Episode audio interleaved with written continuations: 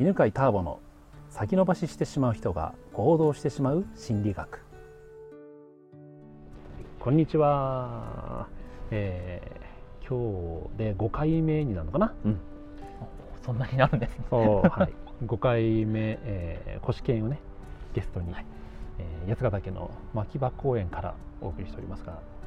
いやーほんと面白い ねありがとうございますそんな面白いですね。面白い僕にとっては普通なんで、 何でが面白もい。いろいろ分かってあそうなんですね。あ、よかそっうた。そうそうそうあの腰犬は、えー、あ腰水健太です。健太はい。さんは、えー自分が ADHD でありながら ADHD の人向けに企業企業塾企業セミナーを開催していると。でずっと聞いてくるとね、うん、と ADHD って、まあ、まあ2種類大体ありますよね。うんその注意欠陥なのか、うんまあ、対人が非常に低くて、まあ、情報の方にぐーっとこう読書とか大好きっていそううです研ね究家好きの人がいて、えーっと古犬はその中でも行動力のあるあの多動性のおそらくそうだと多。動性と注意欠陥ほぼかぶってるのか別の人もなあいるいのるかとな思います。ああそうかそうか、うんうん、で、えーっとだからそのいう人の強みというのは後先考え ず準備とかも何が必要か考えずとにかくやり始めちゃうっていうそうですね。あんま考えないです。うん、だからもうダントツの行動力がある代わりに、えーまず準備が 適当だか そうですら ありえないミスしたり、そうですねやった後に確認とかしないからそうです。またそこでミスをするとはい。で会社員時代は一桁数字を間違えるとか、はい、頑張って注意してたんですけどね。それもあ結構やってたんですよ。ちょっと戻ります戻りますけど、うんあの一行一行こう定規当てて、あそうなの一行一行見るみたいなことやってたんですけど、うん対策はいろいろあったんで、それでもダメだったんですよね。定規当てても数字が何桁かみたいなそうそうそうとこは見逃したそう見逃した一部一部チェックしてたしてたんですけどねあーダメでしたね、なので大学時代の研究では A と B のサンプル間違えるみたいな間違えましたねそりゃダメだねダメですよねね ダメなんだけどそれが起業をするという場面だと非常に向いてるっていうのを知ったんだよね。そうらしいということをうん、竹岡さんという面談に出会い出会いうん、で、えーまあ、その話聞いて思ったんだけどそうあの成功する人で大事なことはとにかく行動量なのね。うんでよく言うんだけど正しい決断じゃなくて早い決断と改善のスピードうんの方が全然大事なわけ。うんうんっていうのはあの起業っていうのはさ何が正解かって本当わかんない部分がいっぱいあって、うんうんで自分なんかもう20個くらいビジネスやったけうんど、もういまだになんかビジネスやるときは、まあ、大体これだろうなと思うものあるんだけどさ、はいで絶対でもじゃあそれが正解でもないし、うんうんとにかく思いついたことをいっぱい試してって、はいでその中でうまくいったものを残すっていううんうんうんことをしていくんだよね。うんうんで多分ね自分の場合で言うとね、うんそれはねその経験の中で教えてもらってできるようになった、あそういうことなんですねうんやっぱりねどちらかというとね準備とか結構するとかなんかこう人と特に人と会った時にはこういうことをしなくちゃいけないなと思って動けなくなるっていうかことがあったんだけど成功してる人に、はいもうとにかく行動量が大事だから、はいで確かその、えー、と行動が必要というのが構えて打ってから狙いを定めればいいんだよっていううんうんなんかそれをだ誰かに聞いたはずなんだけど、うんうんうん聞いてあそっかと思って、うんでまずやるようにした、あそういうことなんですねうんだから普通の人にとってはその難しいことを考えずにとにかく行動するっていうのは非常に難しいことで、おーなるうんだって準備も必要だしその後何が起きるかも考えないと痛い目に遭ってきてる から僕も合ってるんですけどね何け度ども何度も合ってるんですけど合ってるんだけどね多分なんかそこが記憶されてないの かけど結構忘れます忘れちゃういい思い出になってる感じがそこがいいね面でそうですねうん向いね、出てくるんじゃないかなと思うんだけどでじゃあ、えー、古試験はそれで起業して、うんでじゃあそのもうちょっと中身、今の起業してやってるビジネスの中身を教えてもらっていいですか、えっと、今はですね、えっと、ADH の人に、うんまあ、ADH の人に合ったやっぱ起業の方法っていうのがあると思っていて、ほ最初はその、まうんあ、竹子さんから教わったものをやって、まあ、それをまあ僕自身ができたところの部分だけこう、まあ、お伝えしててうんだんだんこの ADH 人用のまあ起業の方法っていうのをだんだんこう、まあ、固より固めてってるっうていう感じですね。じゃあそれポイントって何なんですかね。ポイントは、えっと最初はやっぱり興味があることをやるっていう、うんなんですよね。うんうんその普通の人の企業の方、普通の人っていうかよく見る企業の方ってなんかこれやって、うん次これやってこれやってみたいな、うんうんあるんですけど、うんそれが ADHD の人はなかなか順番通りできないんですあよ、ー僕もそうだったんで。ああだからその興味があることをとにかく、うん あのなんですかねちょっとちょっとやったら次これやる次これやるみたいな感じうで、んとりあえず行動を止めないことですよねなるほど興味があることばっかりやってなるほどあーじゃあ順番よりももう興味が出出たらもうやってみるととりあえずやってみるっていうことですねあー一つ目他には他に他に二つ目は2つ目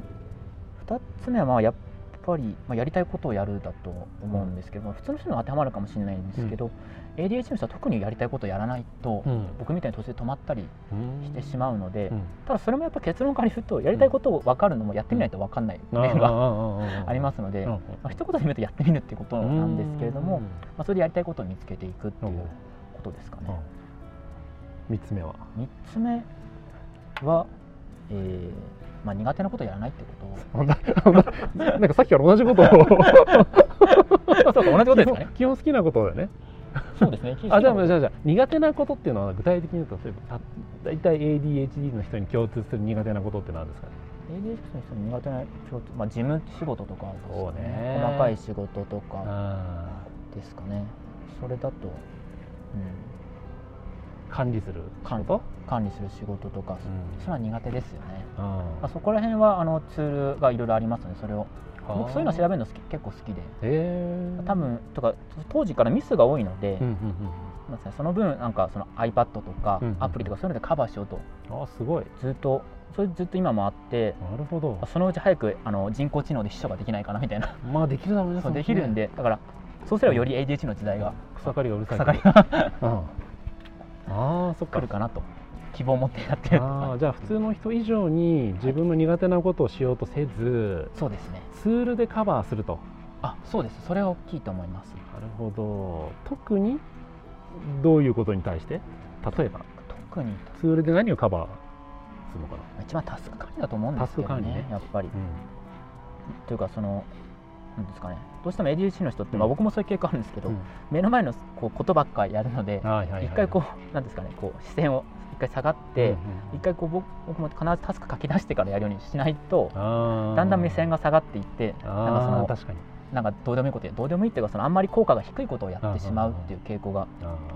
それは気をつけてま ーすよく見るそれありますやっぱ りうんそうですよね好きなことばっかりやってビジネスをとりあえず回すためにやるべき他のやつが抜けてるみたいなねそうそうなんですよねそうかじゃあそれを全体一応こう俯瞰する時間を取ってるんだと必ず取ってます取らな書きいと出すんだ危険です取そらないれ大事だね 大事ですよねでそれをあの何アプリで管理してるそうです一回ホワイトボードみたいな大きいので書き出あしーてでタスク管理のそのソフトに入れてるっていう、はあそっか覚えておこうとするわけじゃなくまあ、覚えておこうとさ無理なんで無理なんでね、はいえーまあ、これは普通の人にとってもね役に立つ話でねあよかったですツールを使ってね、うんまあ、ちょっとあの時間がちょっと押し気味だけど、はい聞いてるとね自分も結構 ADHD の毛はあるなってそうです よねそうですよね僕ずっと思ってましたよくこれお会いする前からやっぱそうですよねまあまあ前から僕は私あの今でも今日特にそう思ったあどどこら辺で思ったんですかあのやっぱねジムとか管理ができないあそうなんですかえ意外そうでねあの日にちが覚えられないのあそうなんですか日あー日にちとか曜日が全然分かんなくなっちゃうのねへえだからあのーずっと奥さんの誕生日とかはい全くあの覚えてるの9月9日っての覚えてるんだけど今今日日が今もそう今日が何月何日か全然わかんないよあでも僕もそれありますありますありますあ ります仲間じゃあん仲間仲間仲間仲間よかった仲間ででその時ある時教えてもらったのが、はいあターボさんそれあのスマホのアプリでカレンダーに9月9日誕生日って入れて毎年お知らせって言ったら OK ですよって言われてそれ以来 OK になったからあそうそれは ADS 対策の一つなんで 僕もやってそれ今やってるそうそれですはじゃあちょっとそういう方はね、いえーぜひあのアプリを使って管理するというのと、はえー苦手な部分をの裏には必ず強みがあるのでそれをぜひ生かしてね、まあ、企業に向いてる人は起業したらいいと思うしそうじゃない人はもうサラリーマンでも全然会社員でもね、いいと思うんでね、はい、で最後にあの、えー、保試験のことを見つけるにはどうやって検索したらいいのかなあえっ、と「コシケン」で ADHD って入れ入れてく れればブログは一発であそう僕しかコシケンはいないんでコシケンでひらがなであカタカナで「コシかケンカタカナでコシケン ADHD と ADHD」ってあやればアメブロか、まあ、普通の公式ブログどっちか見つかると あ思いますので、はいじゃあぜひ興味がある方は検索してみてください、はい、ありがとうございましたありがとうございました。面白かったこの番組は犬飼ターボ、ナビゲーター竹岡由伸でお送りしました。